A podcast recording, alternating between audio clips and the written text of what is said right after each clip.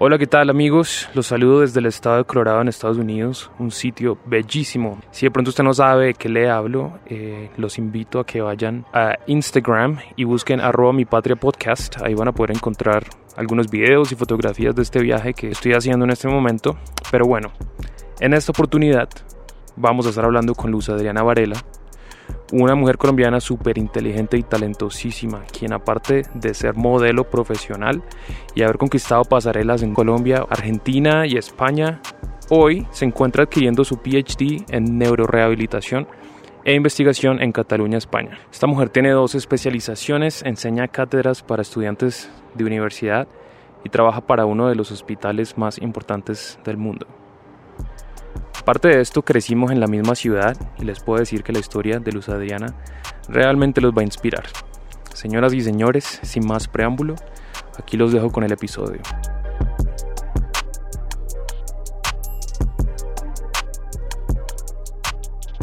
Yo me llamo Luz Adriana Varela, eh, soy del Valle del Cauca, de Buga, y en este momento vivo en Cataluña.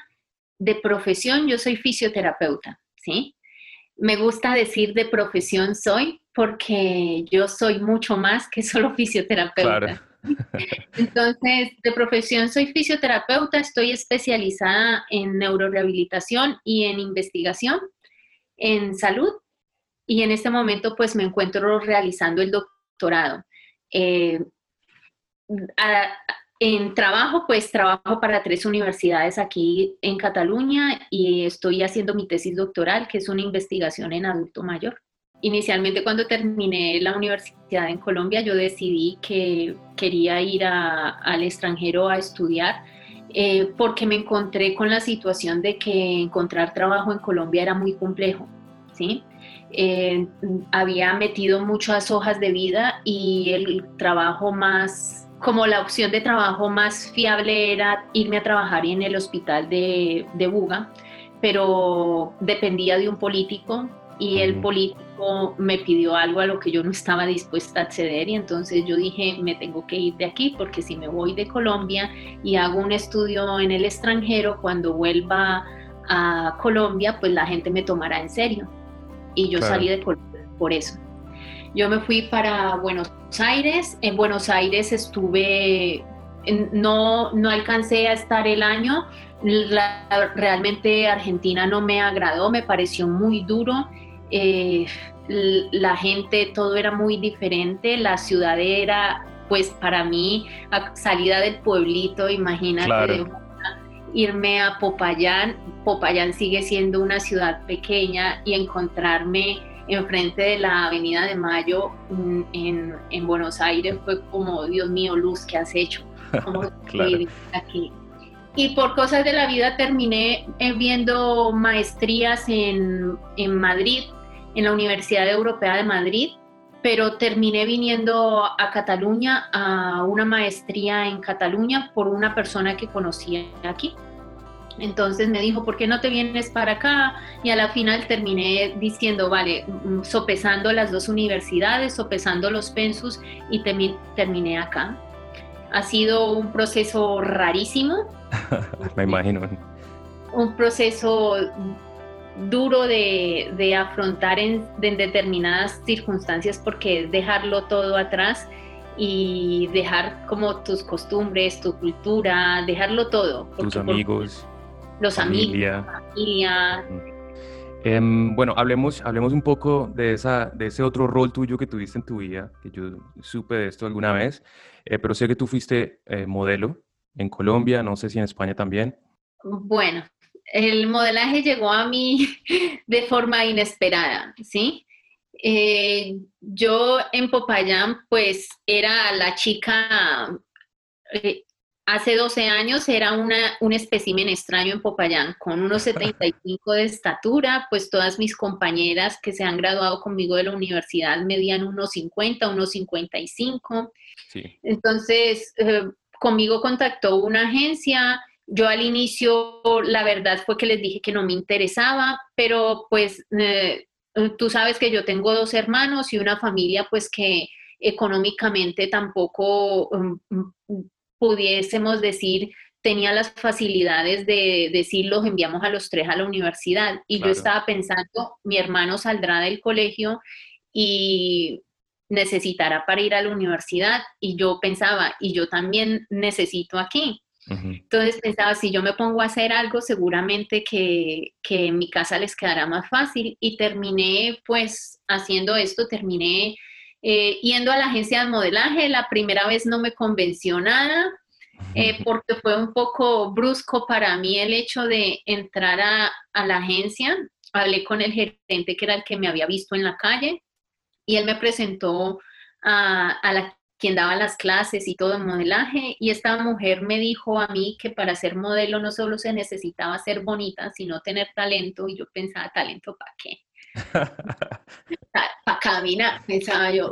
Y de una forma muy extraña resultó que presenté un casting ahí en, en Fenalco Valle con más de 500 chicas para escoger a 50 y había muchas chicas que me contaron que llevaban cinco o seis años yendo y que no las habían escogido. Y yo pensaba, a mí me dicen que no la primera vez y yo no vuelvo. Mm. Y esa primera vez me escogieron. Wow. Entonces, mira, en la universidad trabajé durante toda la universidad, luego en Argentina también hice un par de cosas y cuando llegué aquí, por cosas de yo no quería continuar en ese ambiente, terminé eh, una vez volviendo del hospital en el tren, un hombre me dijo, ¿sabes que pareces modelo? Y me dio el contacto de una agencia de modelaje y me dijo, dile que hablas de parte de, Xavier, que es el seleccionador de las ligas inferiores del Barça. Wow. Y yo, eh, la verdad fue que envié el, el, pensaba, claro, en el extranjero y esto, sabes que todo es mucho más caro, necesitas dinero. Y envié igualmente eh, un correo y me contestaron a los cinco minutos. Y empecé aquí también. Wow. O sea que de cierta manera el modelaje eh, pues fue una herramienta también para ti, ¿no? A través de tus estudios. Sí, fue un camino para llegar a, esto. Sí. Eh, aquí durante el hospital, este que te cuento, el hospital del Instituto Goodman es considerado uno de los mejores hospitales del mundo en neurorehabilitación. Aquí trabajaba igualmente, terminaba, hay veces eh, en el hospital a las 5 de la tarde, me vestía, me maquillaba y salía para un casting. Tenía dos facetas, eran dos, facetas. Sí, sí, está bien interesante. Pero me encanta que es, esa parte que dices que siempre pensaste, no, pero yo tengo para dar mucho más, no simplemente soy esto, quiero prepararme, quiero profundizar en lo que realmente te apasionaba de corazón aunque entiendo que modelaje para ti siempre también fue algo que tal vez disfrutaste, por ejemplo, para mí la música fue algo que siempre también disfruté. Pero entonces, por ejemplo, a mí me gustaría saber, ¿tú qué piensas? Si, por ejemplo, en Colombia yo sé que hay muchas niñas que salen del colegio y quieren ser, por ejemplo, actrices o modelos. Es algo muy normal. Nuestro país le da los mejores, digamos que la mejor paga a los futbolistas, a las modelos. Eh, y de cierta manera la educación no se tiene como tan bien paga. Hay muchos profesores que, que no se les paga bien, son súper preparados, no se les paga bien. Y entonces hay esta cultura como de, de, cierto, de promocionar, no, pero si no eres futbolista o si no eres modelo o si no eres actriz, pues quién sabe qué vas a hacer en la vida. Y hay muchos, yo he conocido muchos que no tienen ni idea qué hacer, por, precisamente por eso, porque es un ambiente tan competitivo, tan difícil llegar allá. Si no llegas cuando estás joven, eh, ya no llegaste. ¿Tú qué le dirías de pronto a a estas niñas de las que te hablo que quieran, digamos, estar en el mundo del modelaje o de la actuación, pero desde tu perspectiva, ¿qué sería como un buen consejo para ellas? Mira, yo creo que en Colombia tendríamos que cambiar el paradigma que tenemos de darle tanta importancia al aspecto físico, ¿sí? No sé, eh, yo me encuentro y me he encontrado muchas chicas que habían contactado conmigo a través del Facebook o a través del Instagram eh, chicas de, de, Popayán, de Colombia, para decirme que querían ser modelos y yo siempre les decía que tenían que estudiar, ¿sí? Mm, que tenían que estudiar, que pensaran que el modelaje no era para todo el mundo, que no todo el mundo vivía de esto y que fuera de eso, pues la belleza igualmente pasa, la belleza...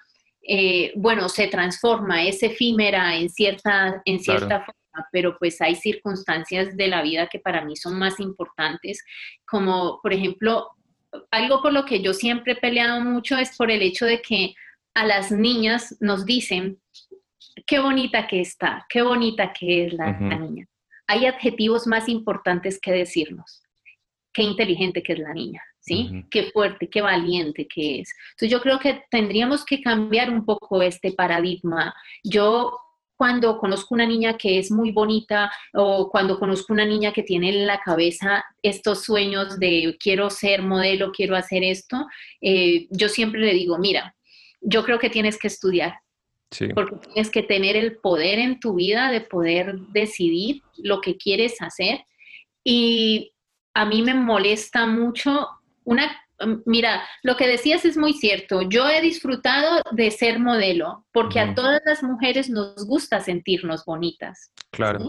Pero no queremos ser solo bonitas, ¿sí? Hay muchas que no queremos ser solo bonitas. Entonces, a mí me molestaba mucho en algunos castings o en algunos trabajos estar en el trabajo y que te tuvieran a ti todo el día sin comer, que te tuvieran a ti todo el día como la cosa bonita. ¿sí? Mm, pues, yo no soy solo la cosa bonita, yo soy un ser humano con muchísimas otras facetas. Yo, el, el consejo más grande que le daría a las niñas es que estudien, pero principalmente a los papás y a la familia, de que, bueno, de que no traten a las niñas solamente como qué bonitas, sino que les den más adjetivos, porque ellas son mucho más que solo bonitas. Claro, claro.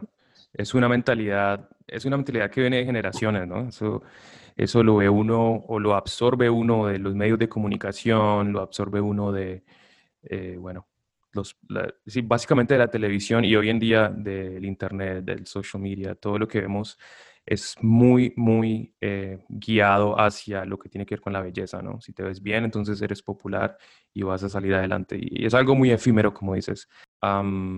Quería preguntarte, mencionaste un poco acerca de tu familia, de tus padres. Yo conozco a tus papás, los admiro muchísimo, admiro muchísimo a tu papá, a tu mamá, los respeto, pero quiero que me cuentes si tú sientes y piensas que hay algo de la crianza que te dieron tus padres y de tu infancia en Colombia que crees que te ha llevado a donde estás en este momento. Bueno, yo creo que inevitablemente la niñez y la crianza de mis papás ha influido un montón ¿sí? Eh, yo cuando salí a la universidad salí con una mentalidad y era, Luz tiene que conseguir ser universitaria, ¿sí? Y salí con esa mentalidad porque pues vos sabes que mi mamá, por ejemplo, estudió en la universidad, pero estudió ya grande, cuando nosotros ya éramos, casi estábamos por entrar, ella terminó la universidad, nosotros adolescentes. Claro. Mi papá, pues mi papá es una persona que yo admiro mucho a, mi papá como ser humano, porque él es un hombre que ha nacido y ha crecido de unas circunstancias eh, sociales y económicas muy, muy difíciles, a diferencia de mi mamá, que viene de un contexto diferente de familia, eh, de, de, una mujer madre soltera que se pagó los estudios de bachillerato haciendo el aseo del colegio donde estudió para mm. poder tener derecho a estudiar. Hacía el aseo, llegaba antes, limpiaba el, lugar para poder estudiar. Y mi papá empezó la universidad en la Santiago, estudiaba química y lo hacía, mm, se pagaba los estudios criando cerdos, ¿sí? Criaba un cerdo, lo vendía y se pagaba el semestre, ¿sí? Pero mi papá pues conoció a mi mamá y se casó con mi mamá y dejó la universidad y él dejó los estudios. Pues resulta que, yo creo que eso ha marcado un poco la vida mía en el hecho de que yo cuando era muy pequeña veía a mi papá como un hombre que sabía muchas cosas, que tú te sentabas a hablar y era muy interesante hablar con él, pero pasó el tiempo y mi papá me enteré pues cuando ya eres adolescente y eres grande, que mi papá no finalizó su universidad, que las circunstancias de la vida por eso eran tan duras con ellos, porque no terminaron la universidad. Y yo me fijé, yo me fijé en la cabeza el hecho de yo quiero terminar la universidad, yo quiero hacer esto que en mi casa eh, mis papás intentaron hacer, pero no lo lograron hacer. ¿sí? eh, a nosotros siempre se nos dijo, mi mamá siempre nos había dicho que teníamos que estudiar, que teníamos que estudiar. Pues yo te cuento así nomás que a mí me mandaron a Popayán con una amenaza por delante. Y era que si yo conseguía novio, a mí no me, me, me devolvían de la universidad. Entonces, yo me fui para la universidad amenazada, por decirlo de una forma. Entonces, eh, imagínate pues lo que le daban ellos de importancia al hecho de tienes que estudiar. Claro. Y tal vez te dijeron eso porque sabían que iba a ser una distracción mayor para tus estudios, supongo. Sí, bueno, supongo que, que fue lo que les pasó a ellos, ¿no? sí. supongo. Sí, sí. Qué bien, ¿no? Pues me, me fascina tu historia, me alegra muchísimo porque, como te digo, la idea es sí, que alguien que escuche, los que estén escuchando este episodio, em, pues que nos demos cuenta que hay mucho que tiene que ver con una decisión interna que viene desde nosotros. O sea, yo decido luchar por mi vida, luchar por mi familia, salir adelante y no, y no dependo simplemente de que el gobierno me ayude o de que alguien tenga una palanca, ese tipo de cosas. Em, agregaría yo que hay que ser muy valiente, ¿no? Muy valiente en la vida, hay que dejar la pena. La pena es algo que, como colombianos nos consume impresionantemente. He conocido mucha gente que pierde demasiadas oportunidades simplemente por, por pena. Y creo que es algo que los colombianos nos damos cuenta, pero vivimos como con ese estigma, ¿no? Desde, no sé, tal vez desde el colegio, desde nuestra crianza, eh, crecemos como con una pena, y más si se trata de alguien extranjero. Yo siempre lo he dicho, yo estoy orgullosa de donde vengo, estoy orgullosa de la mezcla de la que he salido, que mi abuelo paterno era un hombre de raza negra, mi abuela paterna era una mujer indígena, y yo estoy orgullosa de ser una mezcla, ¿sí? Claro, exactamente. Eh, pero a mí lo que me parece más importante es que el mismo latinoamericano no se haga autobullying, que es lo que yo llamo. Porque, por ejemplo, yo decidí en este momento, aquí en Estados Unidos, un momento donde yo dije, cada vez que me pregunten de dónde soy, con orgullo voy a sacar pecho y, digo, soy colombiano y estoy orgulloso de mi acento, porque obviamente siempre voy a tener un acento. Eh, se tenía pavor de hablarle en público a, a, los americanos, explicar una exposición o hacer algo, era, era algo que, que me consumía de miedo. Pero hubo un momento donde yo dije, yo tengo que estar orgulloso de quién soy, tengo que estar orgulloso de que tengo un acento, de que me equivoco con el inglés a veces, eh, de que soy diferente y hay algo especial que yo traigo a la mesa. Y eso tiene que quedar claro. Entonces, desde ese momento, mira, desde ese momento, la confianza que yo tenía para hacer cualquier cosa aquí en Estados Unidos, fuera ir a un banco, fuera hablar con alguien, fuera lo que sea, esa, esa confianza, mejor dicho, explotó y siempre la gente me está preguntando, pero de manera positiva, ¿y de dónde eres? ¡Wow! Me parece que lo haces muy bien, tienes una energía súper bacana. Em, y creo que eso es lo que necesitamos los latinoamericanos, es estar orgullosos, obviamente entender, entender las culturas, ¿no? ¿Qué, qué se puede hacer, qué no se debe hacer? Pero más allá también es, es estar orgulloso, no, mira, yo soy de descendencia como tú decías, negra, indígena, española, bueno, toda la, la, la, mezcla que tenemos en Latinoamérica y al mismo tiempo pues de dejar nuestro, nuestro país en alto, que creo que lo que tú estás haciendo, que creo que es lo que muchos colombianos están haciendo en este momento, y es de resaltar, es de resaltar y, y, bueno, em, te iba a preguntar lo último. Em, hay mucha gente que me escribe o que hablamos por ahí me preguntan acerca de cómo es vivir fuera del país, qué necesito, que cómo puedo empezar a, a preparar. ¿Cuál sería tu, tu, consejo para alguien que quiere emigrar o estudiar en otro país, pero que está en Colombia, que tal vez no ve esas oportunidades, ¿qué pueden empezar a hacer desde ahora? Pues mira, yo creo que, que una de las cosas que creo indispensable es que empiecen a mirar el papeleo que se necesita, ¿sí? Empezar a hacer desde el inicio diligente, porque tengo muchos amigos que me dicen, ah, qué bien, a mí me gustaría, Luz, ¿cómo hiciste para irte? ¿Cómo hiciste para que te homologaran los estudios? ¿Qué tan rápido fue eso? A mí me homologaron muy rápido los estudios, ¿sí? Cuando yo homologué mis estudios tardó tres meses pero yo tenía los papeles ya apostillados, tenía todo hecho. Yo pues eh, he sido siempre muy diligente. A mí me dicen, hay que hacer esto y para mañana ya es tarde, ¿sí? lo, hago y listo. Eh, ese es uno de los defectos más grandes, creo yo, que tienen los colombianos. ¿Me quiero ir para el extranjero? Vale. ¿En qué país me quiero ir? ¿Qué, ¿Qué, me requiere ese país para yo poder ingresar a una universidad? Empezar a hacer todo el papeleo que me requiere ese país, porque no me voy a ir a ese país y pensar que me van a aceptar si yo no he hecho los pasos previos. Claro. Entonces, eh, por ejemplo, ah, una de las cosas que yo he aprendido acá y que aprendí en la universidad en la que entré a trabajar hace cuatro años, es que por pura coincidencia de la vida trabajo con una chica eh, que es del País Vasco y ella conocía a una colombiana que estudió el primer máster conmigo. Yo tengo dos maestrías y esa colombiana hizo el primer máster conmigo y necesitaban una profesora más en, el, en la universidad. Y esta profesora del País Vasco me decía, me preguntó un día, Luz, yo sé que necesitan una profesora, pero te lo han preguntado a ti y tú no has dicho el nombre de, de, de esta otra colombiana. Y me dijo, ¿por qué no lo has hecho? Y le dije, por lo mismo que tú ya sabes.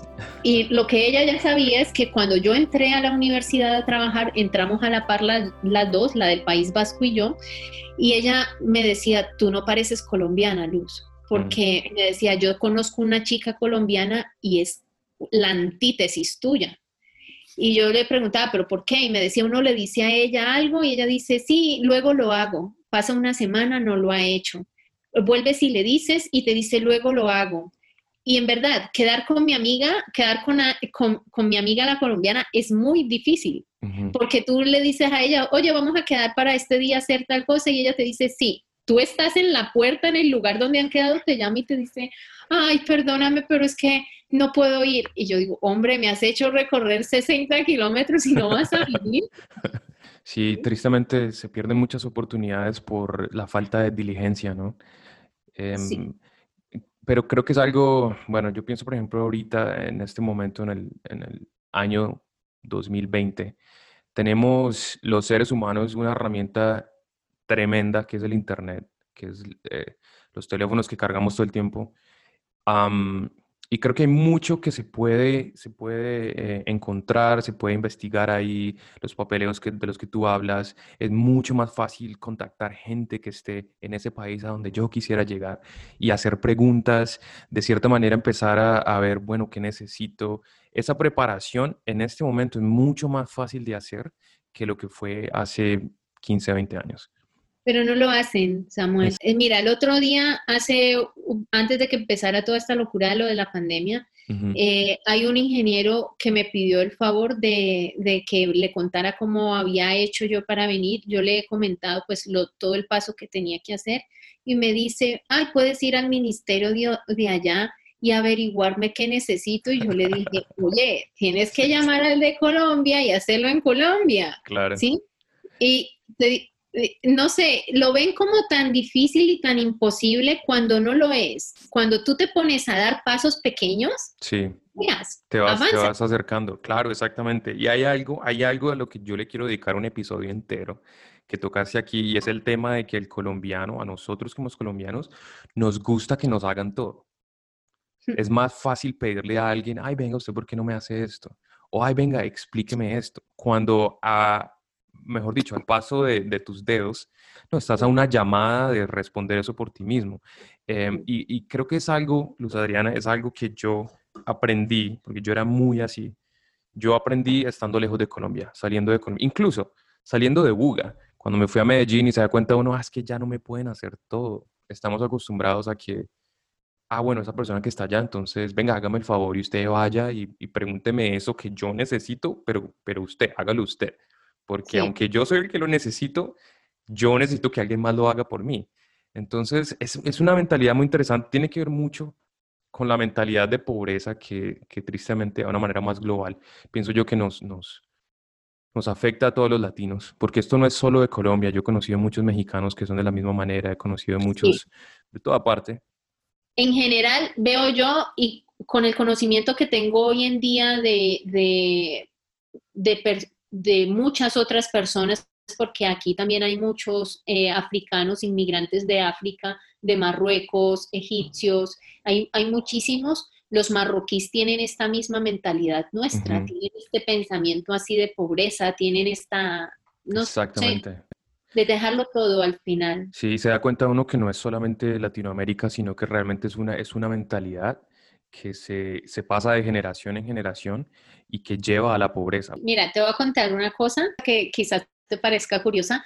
El año pasado yo fui en un tour eh, por, por varias universidades en Colombia. Iba a dar una charla en mi universidad, pero fui por varias universidades porque ya te digo que estoy en el doctorado y mi idea es que tú tienes que hacer divulgación de los resultados de tu eh, investigación. Entonces yo pensaba, yo quiero divulgar lo que yo encuentre en mi país.